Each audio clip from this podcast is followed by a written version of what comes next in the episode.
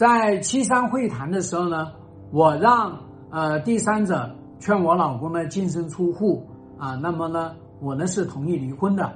那第三者呢说呢让我啊来还我老公欠他的这个十四万，那么他就来退出。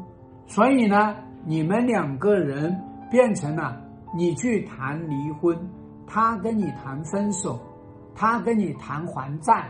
那你们两个人达成了一致吗？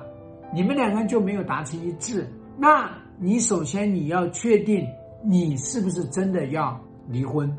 如果你真的要离婚，那么你就坚定的去离婚，不用去考虑还债的事情，因为那是你老公个人欠的债。你真的是要离婚吗？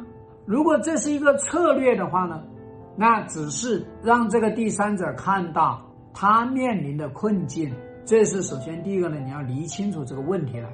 那第二个呢，我们要理清楚。那第三者说啊，你去还你老公欠他的这个债务，你不需要还的，因为跟你有什么关系？是他个人欠的债。那在这个事件理清楚的过程当中，是说你老公啊欠了他，那么要让这个第三者看到什么样的男人。会去找女人要钱的，谈恋爱的时候都去找女人要钱。你觉得这个男人是什么动机呢？你觉得这个男人是什么品质呢？是要让这个第三者看到这个，整不好呢，你老公就是去玩弄人家的。那第三者也看到了你老公的这个嘴脸。第三件事情要去确认，那第三者你现在不分手，是因为你想要拿他的欠债。是这个意思吗？你要理清楚这个事情。你现在确定了分手，你也可以向我老公讨债。